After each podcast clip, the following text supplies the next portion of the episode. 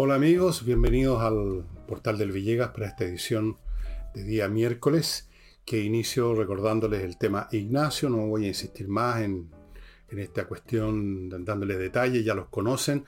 Lo interesante ahora simplemente es colaborar en que la familia de esta criatura pueda seguir adquiriendo los remedios que necesita esta guaguita para poder seguir viviendo. Así que es una tarea de larga duración. Si no lo han hecho todavía, háganlo si lo han hecho antes, ¿por qué no por segunda o tercera vez? Primera cosa. Segunda, em, flamenco. Este jueves y este domingo. El jueves con una tremenda bailadora y el domingo también va a estar Katy Sandoval, que es muy conocida en el ambiente del flamenco.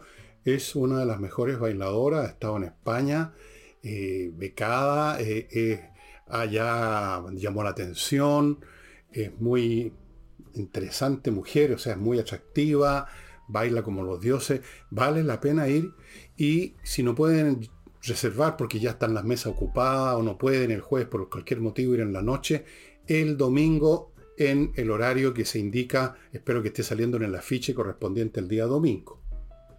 Espero que estén los dos afiches o que salga más adelante.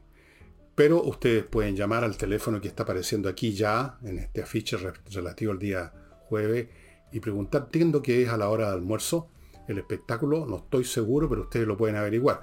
Esa es la única tarea que les dejo. Lo hecho, lo importante es que el flamenco va a estar realmente, pero ya increíble este jueves y este domingo. Y tercero, les recuerdo mi libro, este, La Torre de Papel, que está saliendo bastante rápido y la razón de ella, de eso, es que el libro es entretenido, que se ha corrido la ola, que es entretenidísimo, y se entrega muy rápido, en un día en Santiago, en dos o tres días en provincia, y además está a un precio muy, muy accesible, menos de 10 lucas, 9,900, estimados amigos. Así es que a los que están pensando a ver qué llevo para el verano, voy a, voy a poder leer ahora, etcétera, etcétera, este libro se los recomiendo, no es el único que pueden llevar, por supuesto. Les doy permiso para que lleven otros libros también. Y vamos a los temas. No lo tenía en primer lugar aquí en mi lista de temas, pero lo voy a tomar en primer lugar porque creo que es muy importante. Entiendo que hoy, miércoles, para mí mañana, pero hoy para ustedes, y el jueves, no sé si también el viernes, en estos días, en esta semana, el Comité de Ministros se va a tener que pronunciar definitivamente sobre el famoso proyecto de la mina Dominga, que eh, se instalaría en las higueras, en el norte, en la zona de Coquimbo, y que se está arrastrando por años de años de años con toda clase de objeciones. no importa que una instancia apruebe el proyecto de una ambientalmente, jurídicamente, aparecen nuevas objeciones. Y la principal objeción de todas es que fue elegido presidente de la República Gabriel Boris, como dijo el alcalde de la Higuera. Este es un tema fundamental para la zona, para la Higuera, porque es una zona muy, pero muy, muy aproblemada económicamente, creo que la más aproblemada de la zona. La gente espera allá, y se hizo una encuesta, el 95% de los habitantes de Liguera quieren que el proyecto se lleve a cabo, significa miles de empleos durante la implementación y luego cuando ya esté operando creo que son 3.000 personas que van a obtener empleo, sin contar las actividades económicas paralelas y complementarias que se desarrollan al lado de los proyectos mineros. Todo eso los señores del oficialismo, del progresismo y del izquierdismo se lo metieron por ustedes saben por dónde, y han estado oponiéndose sistemáticamente. Y de hecho, voy al alcalde de la Higuera, em, el alcalde de la Higuera espera que esto no resulte, espera que esto sea echado para atrás. Este caballero se llama Yerko Galleguillos y dijo, este proyecto se rechazó el día en que Boris ganó las elecciones.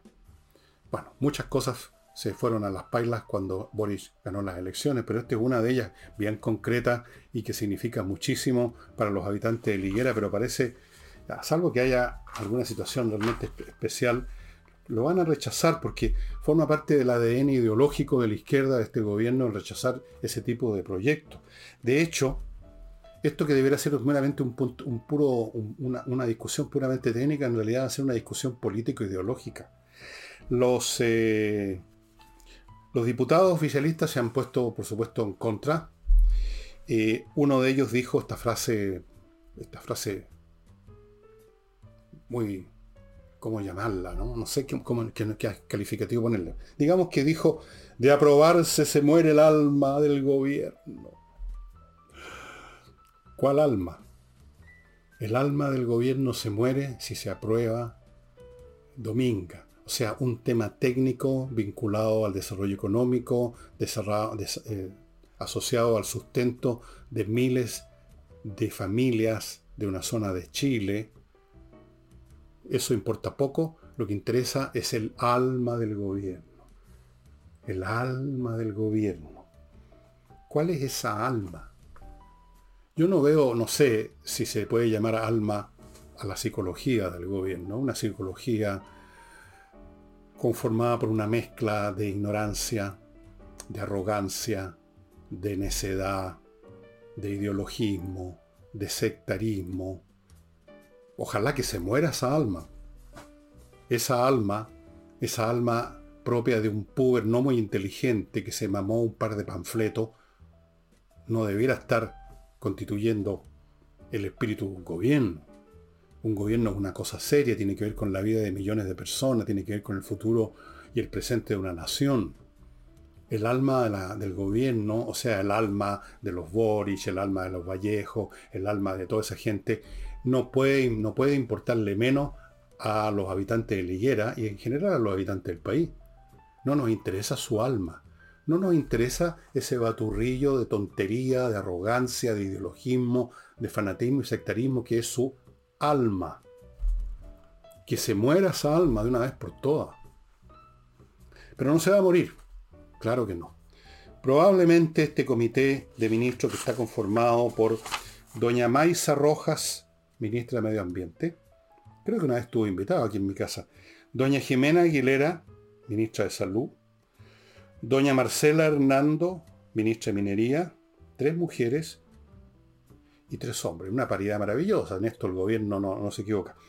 Nicolás Grau, el gran genio de la economía, el ministro de Economía, el hombre que dijo que la, la, inflación era un signo de que estábamos en la normalización. Bueno, ese genio.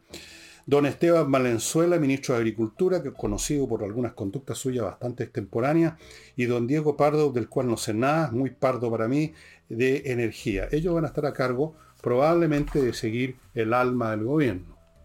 El alma del gobierno dice cosas como, por ejemplo, que el proyecto, dijo esto un, no sé si uno de estos personajes o, alguien de la izquierda, pero da lo mismo, son todos lo mismo. Dijo, el proyecto es muerte y corrupción. Vaya a decirle eso en la cara a los habitantes de Liguera, señor, que es muerte y corrupción. ¿Muerte por qué? corrupción. ¿Por qué? Otros hablan de que los antecedentes técnicos definitivamente condenan el proyecto, pero veamos los antecedentes técnicos. Primero, cuenta con una favorable resolución de calificación ambiental. Fue aprobado el proyecto en esa instancia. Luego fue aprobado por el informe de calificación de evaluación que operó, funcionó y llegó a ese resultado en el segundo gobierno de la señora Bachelet. El Tribunal Ambiental de Antofagasta ratificó que la firma había presentado antecedentes suficientes. En el plano jurídico, la Corte Suprema rechazó los alegatos de opositores al proyecto. O sea, por todos lados el proyecto ha sido aprobado ambientalmente, jurídicamente, han sido rechazadas las instancias, pero no, no importa, porque esto sería la muerte del alma del gobierno, porque el proyecto es muerte y corrupción. ¿Qué se cree el, que, el que, dijo esa frase? ¿Se, cree poeta? ¿Se cree Federico García Lorca? El proyecto es muerte y corrupción. ¿Por qué no se atreven a ir a decirle esas estupideces a la gente de la higuera, de higuera, que está esperando tener algo para trabajar, para comer, para poner un plato caliente en la mesa? Así es que vamos a ver, pues, vamos a ver qué pasa. En una de esas sucede un milagro y el proyecto, por un tema de supervivencia económica del gobierno, porque la supervivencia a veces es más fuerte que las ideologías, eh, lo aprueban. Aunque con, un, perro en la nariz, porque estas cosas, esta cosa del desarrollo económico y la minería siempre les produce molestias tremendas. Creo que este sábado voy a analizar el tema del ideologismo y del bolchevismo y de dónde vienen todas estas posturas, porque tienen, tienen antecedentes, tienen un origen. Eso por el momento entonces está pendiente. Vamos a ver qué resuelve el comité de ministros. Vamos a ver qué pasa con los habitantes de la higuera. Vamos a ver qué pasa con el alma del gobierno.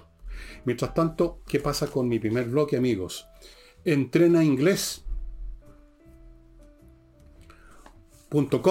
una academia de inglés que cuenta con todo lo que se requiere para aprender inglés de una vez por todas, profesores de inglés, clases online, etc. Y que está ofreciendo además un plan de verano de 24 clases en 397 lucas, amigos. Esta es su oportunidad. Aproveche estos meses de verano para llegar en marzo con un idioma realmente aprendido. Mucha gente lo ha intentado distintas veces aprender inglés, pero ya han ido a academia y no aprenden nada, la verdad, o aprenden muy poco. Aquí van a aprender inglés, se lo garantizo. Continúo con Duemint, la plataforma que transformó la manera para gestionar los procesos de cobranza de las empresas. Una plataforma que entrega una serie de herramientas para que se optimice el flujo de dinero que viene desde los clientes a usted, la empresa, por los servicios que usted ha entregado. Estos recursos, estos instrumentos mejoran hasta en un 70% la efectividad de los pagos y por esa razón hay más de 700 empresas que están ya utilizando esta plataforma. Doemint, póngase en contacto amigo, empiece a optimizar el flujo de platita a la caja fuerte de su empresa. Continúo con kmmillas.cl para todos quienes han viajado y tienen millas acumuladas pero que no las van a usar, vaya a este sitio que se las van a comprar por dinero. Y es bueno hacerlo porque usted no las puede guardar indefinidamente. En un momento dado las empresas las borran, las empresas aéreas, y usted no, sacó nada con tenerlas ahí en reserva, porque no se reservan realmente. Están ahí por un tiempo muy definido que usted no conoce y de repente vuelan. Literalmente vuelan. Y termino este bloque con inviertaenusa.cl la empresa en Internet chilena norteamericana que le facilitan un 500% la inversión en Estados Unidos porque lo hace todo por usted, le muestra miles de alternativas de franquicias para invertir bienes inmobiliarios, le abre cuenta en bancos norteamericanos, le consigue crédito, le puede conseguir viceresidencia, lo ayuda a constituir sociedades comerciales en Estados Unidos, todo, todo, todo, todo, invierta en USA.cl. Vamos ahora al tren de Santiago a casi Valparaíso, que siguió recibiendo información, eh, un funcionario del Ministerio de Obras Públicas le mandó un mail que llegó una copia de él a mi poder. No voy a contar a quién le llegó y por qué manos pasó, no, no soy el único que lo recibió probablemente, donde en una de sus frases dice, que esta fue una idea de último momento que se les ocurrió en la modelería La Moneda y que nos tiene más complicados que la cresta. Porque fue un volador de luces que desde luego no prendió, pero trató de prender. O sea, dijeron, ¿cómo nos sacamos esto de los indultos? A ver, ofrecemos otro bono, parece que eso ya se gastó ese sistema. El tren. Alguien se acordó del tren, del famoso proyecto del tren rápido, a veces le ponen tren rápido, a veces tren nomás. Pero este es muy original porque no llega al paraíso el tren al paraíso, llega antes, llega al salto, que está bastante antes de Valparaíso en realidad. Entonces, no hubo, no había nada. En este momento en el MOP están tratando de inventar una cosa que seguramente va a ser un bulo, como dicen los españoles, un cuento de hadas, van a ver, oye, a ver cómo lo hacemos esta cuestión, tratar de darle alguna consistencia, como que existía todo un estudio, no existía. Y de ahí vino otro comentario, un comentario sobre un gobierno que llega a esto ya de inventar cosas, de inventar mentiras, de inventar proyectos que no existen, de inventar planes que jamás se crearon, de engañar a la opinión pública para sacarse el pillo de los desastres que cometa cada paso. Así que otra persona mandó esto otro comentario, también llegó a mis manos que dice, a estos refiriéndose al gobierno, se les va a caer todo, no porque sean arrogantes, sino porque son huevones intelectual. Pero en fin, veamos, veamos qué pasa con el tren de Santiago a casi Valparaíso, que tiene de cabeza a todos los ingenieros del MOP tratando de darle alguna consistencia que parezca. No, nadie cree realmente que va a haber un, estudio verdadero, pero algo que parezca, que se lo pueda mostrar a la rápida a la prensa. Así. Vamos ahora a la política, estimado amigo. Don Carlos Maldonado, que ustedes deben recordar, un político de cierto peso, fue presidente del Partido Radical, es secretario general del Movimiento Demócratas, dijo lo siguiente, que lo más lógico sería un pacto electoral con Chile Vamos. Se refiere a su partido, se refiere a la elección de concejales o consejeros para el próximo proceso, este infinito, interminable proceso constitucional que a Chile, al chileno medio le importa un carajo, pero los políticos siguen con eso, porque el gobierno depende de eso, pues si ese es su programa, no tiene otro. Entonces, denle con eso. Y don Carlos Maldonado dice sería una cosa lógica hacer un pacto electoral con Chile Vamos. Está hablando del Partido Radical. E imagino que el PPD no haría ni jamás un pacto, por supuesto, con Chile Vamos. Ellos están pensando en una lista independiente con los socialistas, me imagino. Pero esta es otra muestra más de lo que yo les dije hace varios, varios programas atrás, media docena de programas atrás, en el sentido de que partidos que estaban orbitando en alguna órbita concéntrica alrededor del gobierno se están empezando ahora, las fuerzas centrífugas son más importantes y se están empezando a alejar. ¿Se acuerdan que se los dije? Y ya estamos viendo otro signo. Don Carlos dice eh, esto que les acabo de decir. Agregó, sumarse a las coaliciones de gobierno sería, comillas, no interpretar nuestra visión sobre el momento actual del país. Una visión que lo llevó a él a votar rechazo. Y dijo, y dijo precisamente, luego, para terminar, que lo que debía ocurrir es que se sumaran todas las fuerzas que estuvieron por el rechazo en lo cual yo estoy totalmente de acuerdo. En este momento Chile necesita, para salvarse de la ruina completa, oponerse frontalmente de la manera más mayoritaria, como lo hicimos el 4 de septiembre, a este gobierno. Y eso parte en este momento, en este momento, por votar por listas que no tengan, no sean del gobierno, y eventualmente, quién sabe, pero esto es un tema para mucho más adelante, cuando llegue el momento de votar la, el, plebiscito de salida, ahí veremos.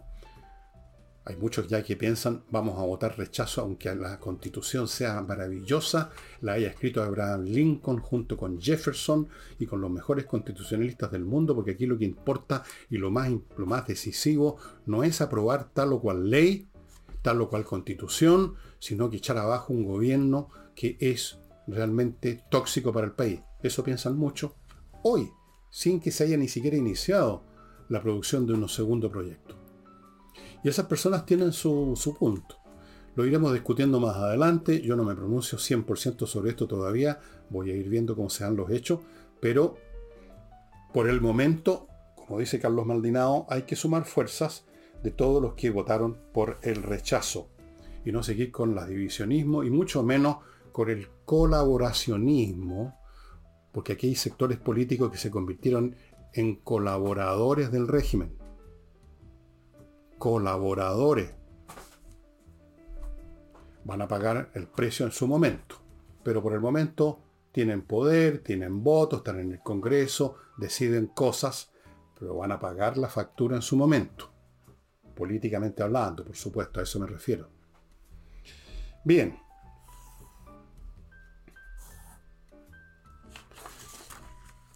Siguiendo en la política nacional, el ministro Monsalves se refirió a una nueva industria delictiva que está prosperando en Chile, que son los secuestros de personas comunes y corrientes. No ya, como él mismo dijo, secuestros eh, de personajes de bandas de narcotraficantes rivales, sino que por plata secuestrar a una persona y pedirle a los familiares que paguen, que pongan dinero. Dijo, una cosa que es muy interesante. Dijo, textual, lo anoté, textual, el fenómeno migratorio ha traído la instalación de organizaciones con nuevos, organizaciones criminales por supuesto, que a su vez trajeron nuevos tipos de delito. O sea, tenemos que agradecer a la señora del Chile es un país acogedor. Por Dios que hemos acogido hartas organizaciones criminales y nuevos tipos de crímenes. ¿Va a pagar alguien por esa decisión? No. son premiadas estas personas, ustedes saben. Luego dijo el señor Monsalve que es un tema que nos preocupa. Eso me consoló mucho saber de que está preocupado el señor Monsalve de estos secuestros. Eh, y luego agregó, es relevante el control de la frontera. Ahora, yo no sé si esta es una opinión, o sea, me parece a mí que esta es una opinión que no es compartida por el presidente de la República. Porque para el presidente de la República y para los sectores ideologizados que lo apoyan, y para el propio presidente de la República, el control de la frontera es anatema, porque para ellos no debiera existir el control migratorio. Para ellos no existe delito si usted pasa sin permiso una frontera. Son seres humanos y vienen al país acogedor. Entonces no solamente hay que dejarlos pasar, sino que hay que darles pues, todos los beneficios de salud, todos los beneficios o, que teníamos los chilenos porque se están derrumbando también. Entonces, yo no sé si esta frase le va a significar algún costo señor Monsalve decir que es relevante el control de la frontera. Vamos a ver. Es relevante el control de la frontera, pero no hay ningún control de la frontera. Como tampoco hay ninguna acción con esto de decir que el tema nos preocupa. Porque resulta que si uno realmente tiene la voluntad, estimado amigo, de luchar contra, no contra uno u otro delincuente individual aislado que podría escabullirse, ¿no es cierto? Sino que estamos hablando de organizaciones criminales que son más o menos detectadas, que están ubicadas en ciertas partes, se conocen su, quiénes son sus jefes, los apodos, el nombre de estas bandas, de dónde actúan, se les conoce, la policía a veces los investiga por meses, por años. Bien, si uno tiene realmente la preocupación de lo que está pasando, uno va y destruye esas bandas. Las, las desmantela, los mete a todos presos lo saca del país a patada. Se toma la acción que corresponde con la fuerza pública. Ahora, hay alguna acción, desde luego, la policía, yo lo mencioné, si hay todavía aquí una unidad que ha cumplido tareas importantes, es la Policía de Investigación y Carabinero un poco menos porque ha sido muy baldada por este gobierno y por la izquierda en general, ha sido muy disminuida, pero han hecho cosas y la Policía de Investigación es más todavía. Pero realmente, dado el nivel en que estamos llegando al sicariato, a los secuestros de personas, cosas que nunca se habían visto, millones de extranjeros, entre los cuales hay miles de delincuentes y siguen entrando en masa por la frontera, entonces no basta decir, nos preocupa el tema. Si les preocupa, ocúpense.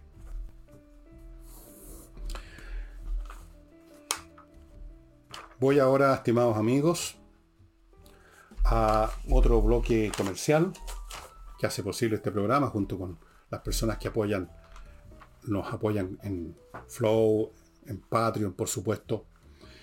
Eh, Oxinova, este producto espectacular que se desarrolló en Estados Unidos unos 10, 15 años atrás y que significa que usted elimina los malos olores de una manera muy eficaz, muy directa. Es un sobrecito con un polvito adentro que usted lo mezcla en un litro de agua al cabo de un rato, una hora o algo así, se convierte en una colonia de bacterias aeróbicas.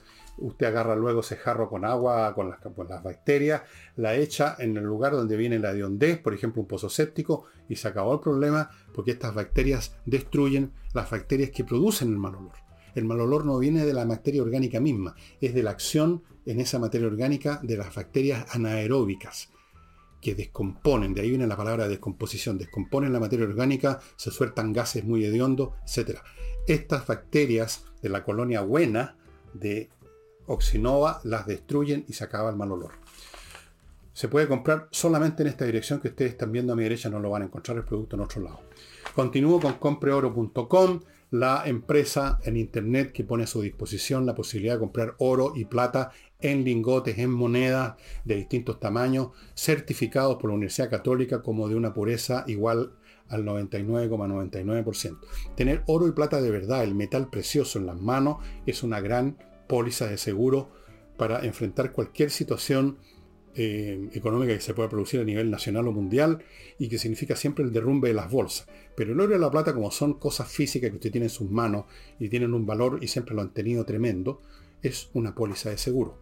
Continúo con Fastmark, la empresa courier que desde Miami a Santiago traslada por vía aérea o marítima lo que su empresa necesita o lo que usted como persona ha comprado en alguna tienda en Estados Unidos, aunque sea un paquete minúsculo, pero ellos lo van a atender, tienen el servicio de paquetería. Fastmark.cl, una empresa chilena que entiende las necesidades de las empresas chilenas y de los ciudadanos chilenos. Y termino este bloque con actualiza tu reglamento.cl. ¿Hasta cuándo les voy a recordar que es imperativo, obligatorio poner el reglamento de su edificio o de su condominio al día en armonía con la nueva ley que está rigiendo hace meses, se dio un plazo, se acabó, es obligatorio ponerse al día y eso no es tarea fácil, no es cosa de comprar el diario oficial y pegotear con, con uno, qué sé yo, con goma, con un adhesivo, eh, el, recorte del diario con el nuevo reglamento. No, es una tarea complicada y para eso está este grupo de profesionales de actualiza tu reglamento.cl. ¿Ok? Continuamos, estimados amigos, con el tema de el tema de las AFP. No nos olvidemos de que este gobierno, como uno de sus caballos de batalla principales, pretende reformar el sistema de pensiones que ahora está a cargo de las asociaciones de fondos previsionales. a esas asociaciones al sistema general de, pensiones, de cómo se acumulan los fondos, se le agregó un 6% adicional.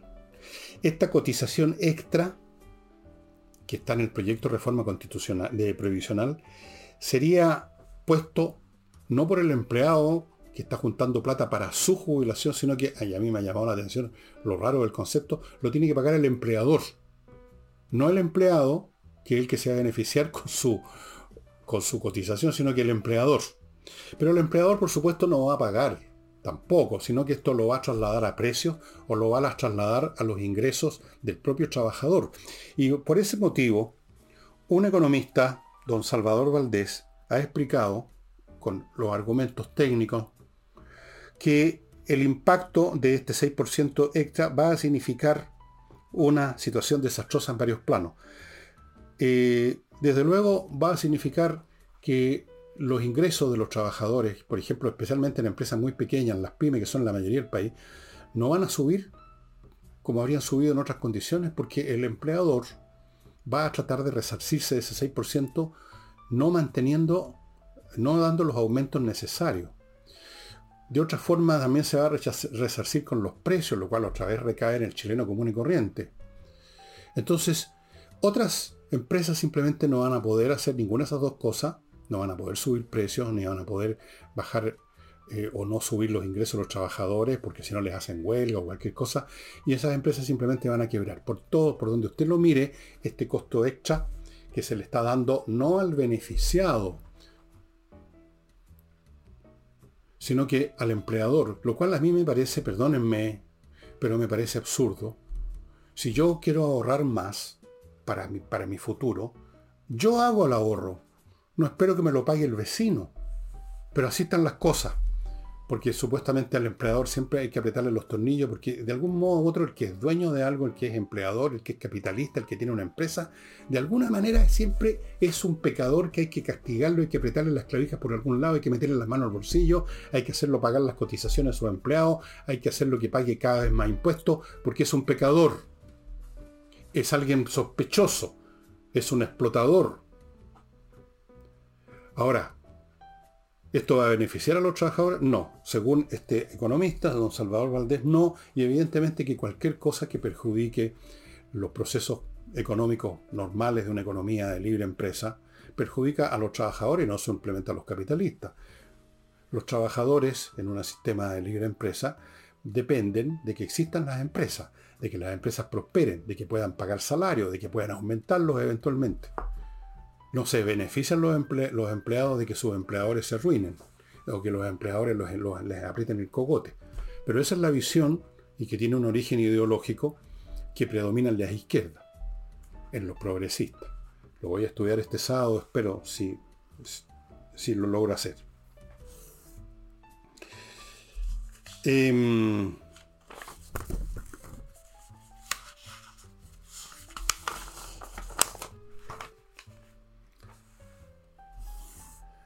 Esto que le voy a hablar ahora es bastante anecdótico, no tiene importancia nacional, pero es interesante porque de algún modo este tipo de cosas iluminan el talante del mundo mental, cultural, demencial que se vino a instalar en Chile, en el gobierno, en los órganos de poder, en los medios de comunicación, y que de algún modo fue representado en forma tan estridente que llegó a ser considerado por algunos periodistas lambeculos del exterior como una personalidad a nivel mundial.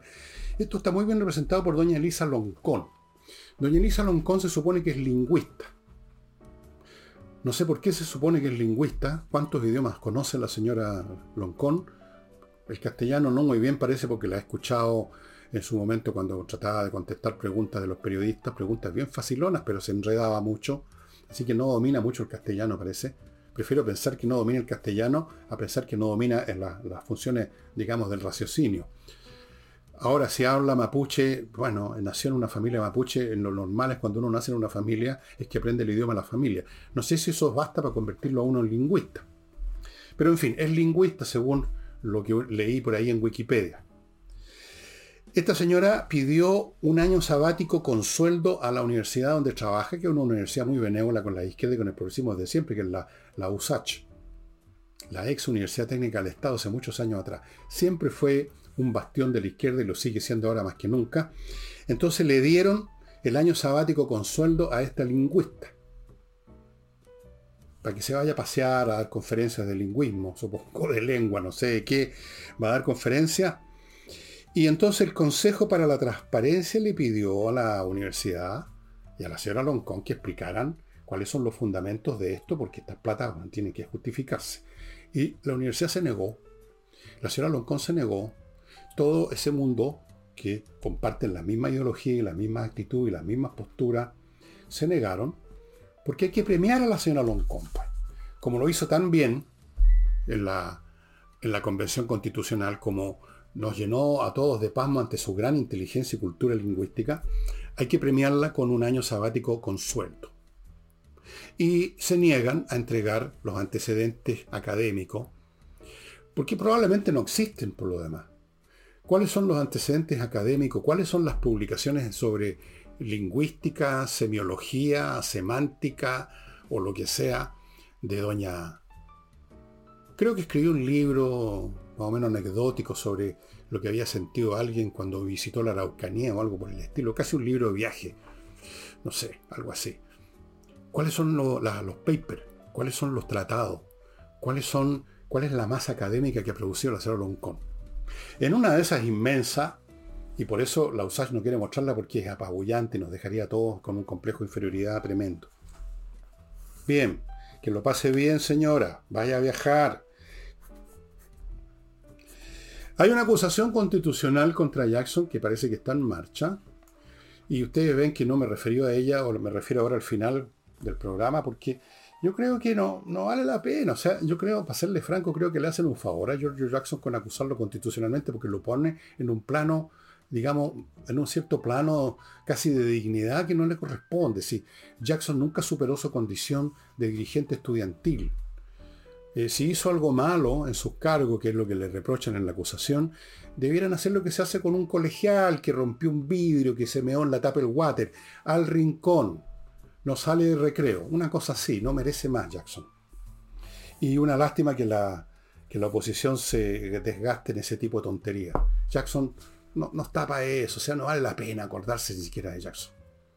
O sea, hasta este, hasta el gobierno fracasó. Imagínense ustedes lo que vale.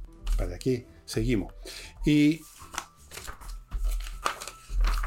amigos, notariospress.cl, ya saben, la manera más rápida de sacar un papel notarial es entrar a notariospress.cl, prácticamente lo hace todo en su computador y luego va a la notaría a retirar lo que está ya listo, el papel firmado por el notario, estampillado, los timbres de agua, todo el asunto este tiene que llegar, firmar, es una obligación legal, pero son unos pocos, unos pocos minutos en vez de instalarse por horas en la notaría.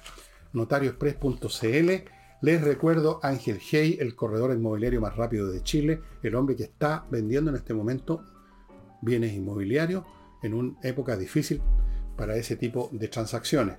Y no olviden Espacio Ajedrez, ahora sí me comuniqué ayer con Pablo Tolosa y me dice que quedan realmente el raspado la olla de esta segunda partida de artículos a precios ridículos. Ridículos. Hay algunos que están rebajados casi a la mitad del precio original. Además, todos ellos con tres membresías a cursos y actividades para toda edad en espacioajedrez.com. No se lo pierda, estimado amigo. El libro que les voy a mostrar hoy día se los mostré en otra oportunidad. Y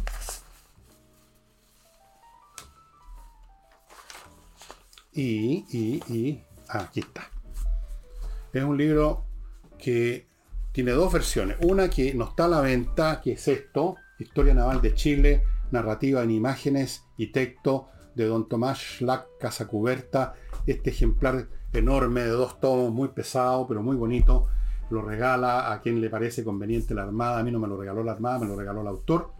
Pero hay una versión mucho más manejable, igual de buena, con los mismos dibujos, el mismo texto, pero más manejable en la Corporación del Patrimonio Marítimo de Chile que se encuentra en Valparaíso, en donde estaba antes el, ¿cómo se llama? La Academia Naval de Guerra. Ahora no está ahí. Esto en el Cerro Artillería, los porteños saben. Ahora, para las personas que quieran fuera de, de, Valparaíso y que no van a ir a Valparaíso especialmente a comprar el libro, aunque algunos podrían hacerlo, pero si no quieren hacerlo, contáctense con la siguiente dirección de mail para preguntar cómo, cómo se paga, cómo recibirlo, cómo hacerlo para recibir este libro súper interesante en una versión mucho más manuable y a un precio ridículo, estimados amigos. Son dos tomos, me parece que a 14 lucas cada tomo. Nada. Tienen que mandarle un mail a la siguiente dirección. Secretario arroba patrimoniomarítimo.cl. Patrimonio con la P minúscula, no con mayor. Patrimoniomarítimo.cl, estimado amigo, y van a tener acceso a esta, a esta cuestión. Cualquier aficionado serio a historia naval, especialmente historia naval de Chile, tiene que tenerlo en su biblioteca. Se lo digo yo, que entre las muchas distintas formas de historia que me interesa estudiar, leer, eh, una de ellas la historia naval, y naturalmente tengo una parte de mi biblioteca con libros de historia naval.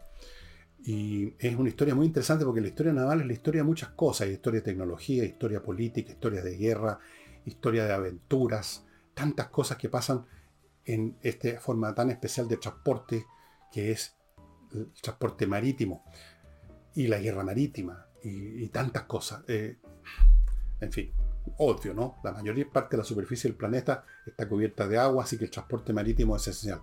Así que esta historia naval es muy interesante, muy importante, muy bonita edición, los dibujos, los textos muy buenos. Ya les digo y les repito por última vez, si les interesa la edición más manejable, un poco más pequeña, más livianita, secretario arroba patrimoniomarítimo.cl y ahí pregúntenle a él directamente, mándenle América, señor, ¿cómo se hace? ¿A quién le mandan la plata? ¿Cómo, a quién, cómo la pago? ¿Qué sé yo? Todo eso. Y con eso, amigos míos, termino el programa de hoy. Mañana jueves estaremos con Nicole Rodríguez.